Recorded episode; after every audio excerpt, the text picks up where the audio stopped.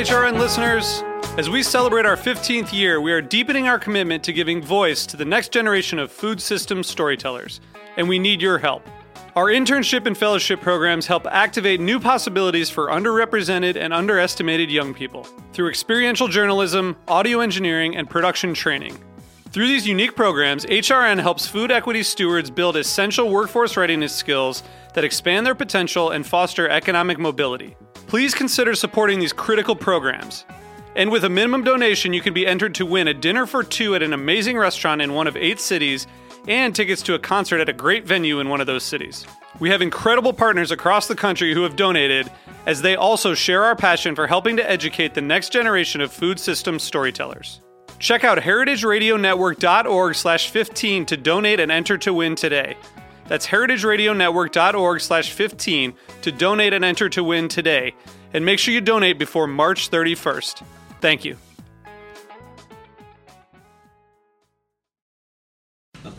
Thank you. Thank you. Welcome. Ngồi sải. How you feel the tea? Is that all right? The tea okay? Oh, it's really good. Thank you. Estamos en la casa del té. Heritage Tea House se llama.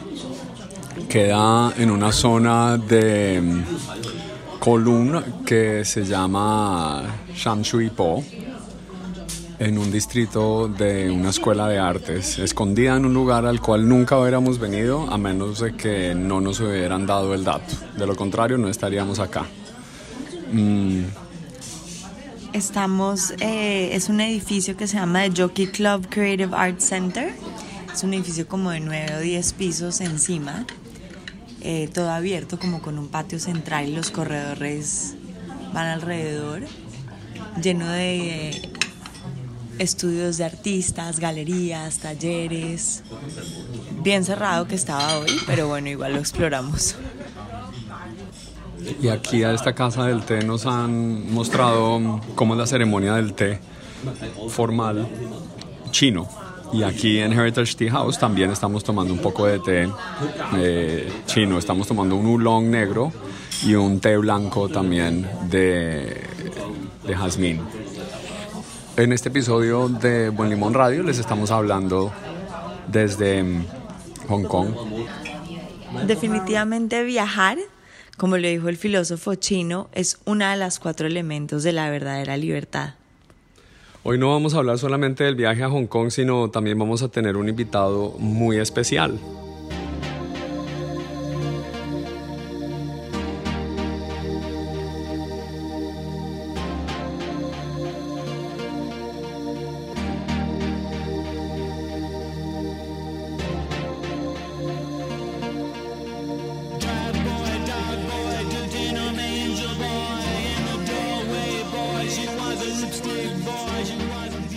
Es mejor privarse de comida durante tres días que té por uno.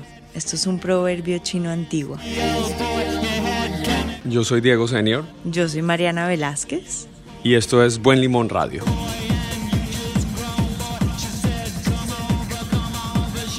Diego, ¿por qué estamos oyendo esta canción? Porque es una canción que fue épica en los noventas con una película que todos amamos basada en un libro que el mundo entero leyó y que ha sido traducido a muchos idiomas y que tuvo una influencia muy grande en nuestra generación y en muchas otras generaciones. Es Trainspotting. ¿Qué te acuerdas de Trainspotting? Uy, no, me marcó el bebé, la cuna, el viaje, el trip. Esa como degradación humana súper dura. Sí, la crítica a la sociedad fuertísima y es la voz de nadie menos que Irving Welsh. Es el, el escritor que hizo el libro original y después escribió otros cuatro libros con los mismos personajes de los cuales Danny Boyle hizo la primera y la segunda película que salió eh, el año pasado. Entonces vamos a tener el honor de hablar con Irving Welsh aquí en Buen Limón Radio, Mari. No, espectacular. No me lo esperaba. Y bueno, sí, tenemos que decirles antes de ir con Welsh a nuestros oyentes que acabamos de llegar de Hong Kong. Estuvimos en Hong Kong y en Macao eh, en una serie de experiencias increíbles. Justamente lo que estabas diciendo al principio, estuviste representando para una marca de cocinas en Hong Kong a uno de los cuatro elementos principales de la vida, del- de, un- de la buena vida de un chino, que son cuáles cuatro exactamente. Son comida, hogar, vestido y viajes. Ya, perfecto, buenísimo. Te acordaste porque era muy difícil en su momento acordarse de, de, eso. ¿Y tú eras el vestido o no? Yo era el vestido, representando un poco como estilo de vida, styling, eh, representando no solamente la ropa, sino como, como dress up your life, básicamente.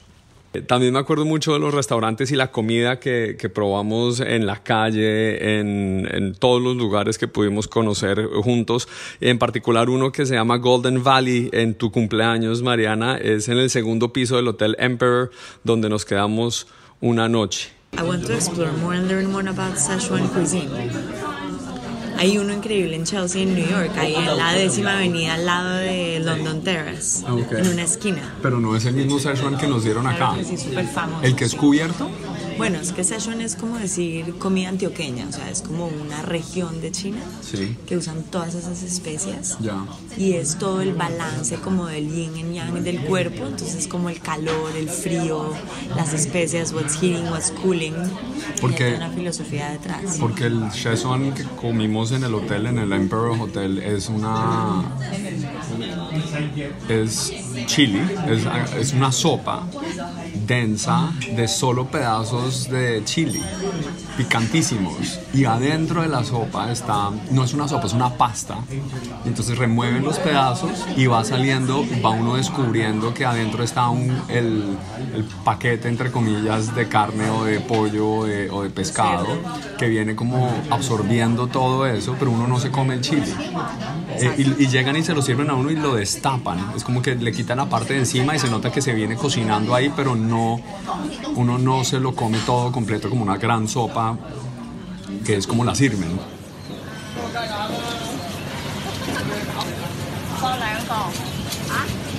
Bueno, y también esa experiencia que tuvimos en el mercado de Wanchai, el wet market.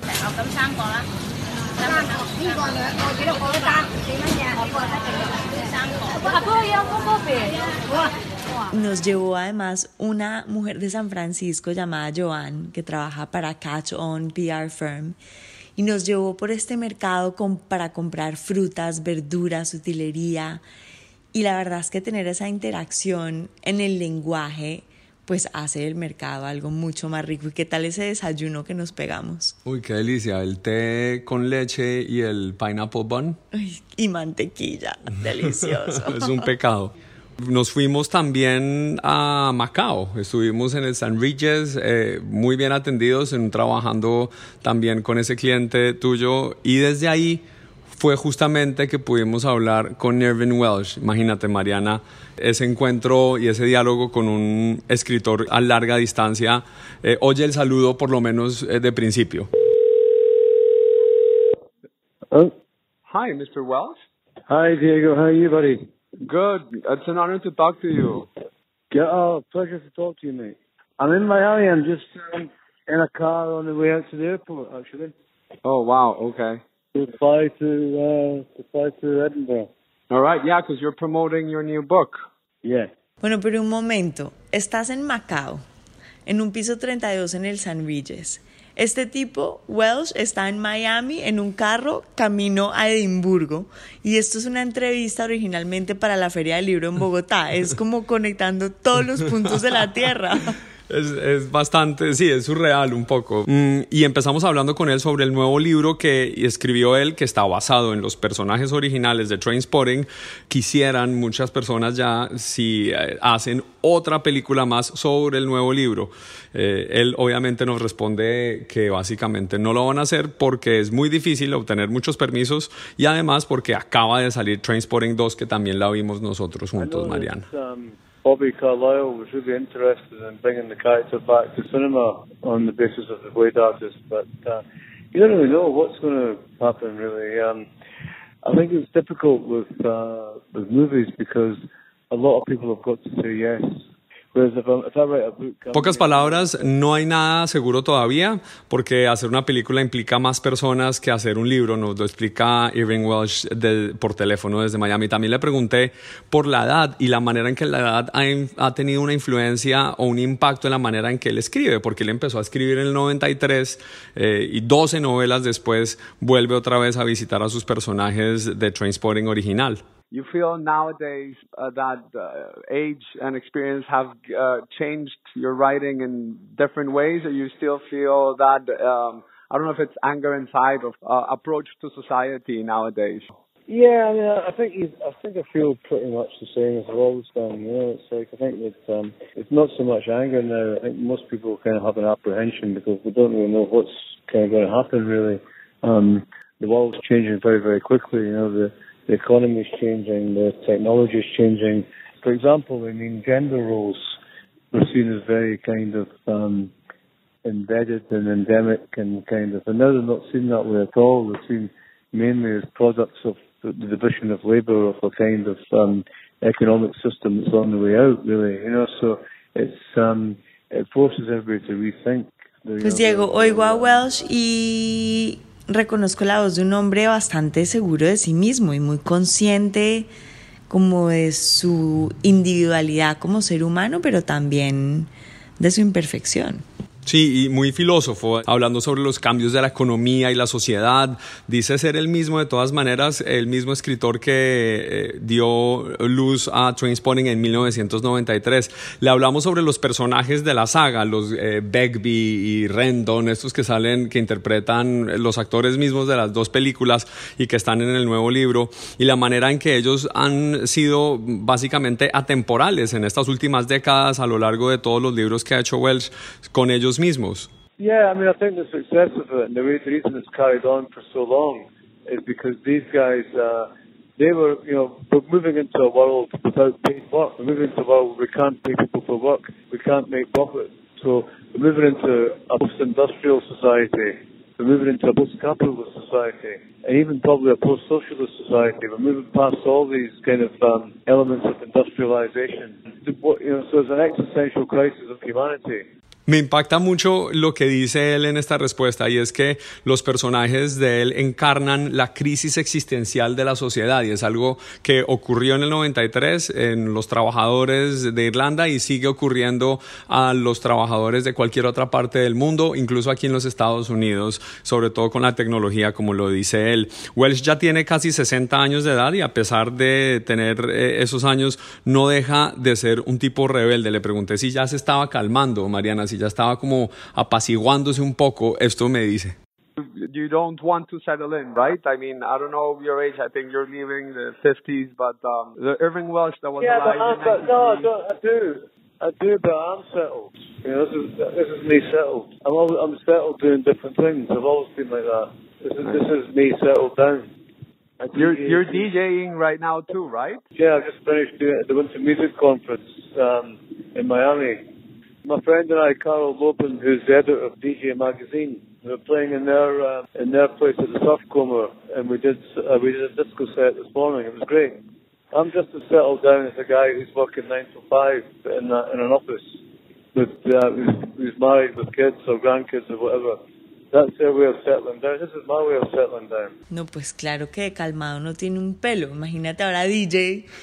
Es un tipo con toda la energía y creo que la personalidad va en las entrañas. Eso no es cuestión de calmarse. Puede que sus adicciones las tenga bajo control, que es admirable pero quien es una cosa la es hasta la muerte. Sí, la explicación que dice él es que esa es la manera de él de calmarse, es decir, otra persona eh, que trabajó de 5 a 9 todos los días, pues su manera de calmarse es tener hijos y nietos, y la de él es ser DJ.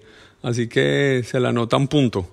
Eh, además, bueno, la razón de la entrevista es porque va a ir a Colombia a la Feria del Libro del 2018 a hablar, de hecho, Mariana, de pornografía algo que pues, se queda fuera de esta entrevista, pero los invito a que lean la revista Diners, en donde va a salir la versión escrita. Y esto nos contó de Colombia. I love Colombia. It's just such a great place. I mean, I've been to uh, I've been to Bogotá a couple of times, and I've been to Cartagena three times now. It's such a beautiful spot, and yeah, I mean, people have been so lovely and friendly, and um, it's kind of really sort of made me feel at home every time I've been there. You know, you have, you know, you've obviously got the whole kind of magic realism and Garcia Marquez and all that kind of position, sort of um, in, in South America and Colombia, and uh, it's like it's like one country that since I've been going there, I went first time I went there was about 12 years ago, and it's great to see a country that's actually getting better because most countries have got worse. Colombia is one of the few countries I can think of that's actually got better. It's better now than it was 12 years ago, and uh, there's not a lot of countries you can say that for. Ay, me pone tan feliz que diga eso de Colombia porque sí hemos mejorado. Bueno, esto ha sido Buen Limón Radio, es una versión especial porque hemos combinado dos temas distintos, eh, un escritor escocés con nuestro viaje a Hong Kong, Mariana, que es un viaje del cual no nos vamos a olvidar. ¿Cuál fue tu momento favorito del viaje? Uy, muy difícil escoger uno solo, pero creo que haber estado en la casa de una experta en vinos y en té en la isla de Lama el día antes de mi cumpleaños, quien nos recibió un domingo a las 11 de la mañana y nos sirvió té de jazmín y nos dio toda la ceremonia del té chino y fue como una de esas experiencias surreales, culturales, llenas de historia, de amistad, de filosofía, me encantó.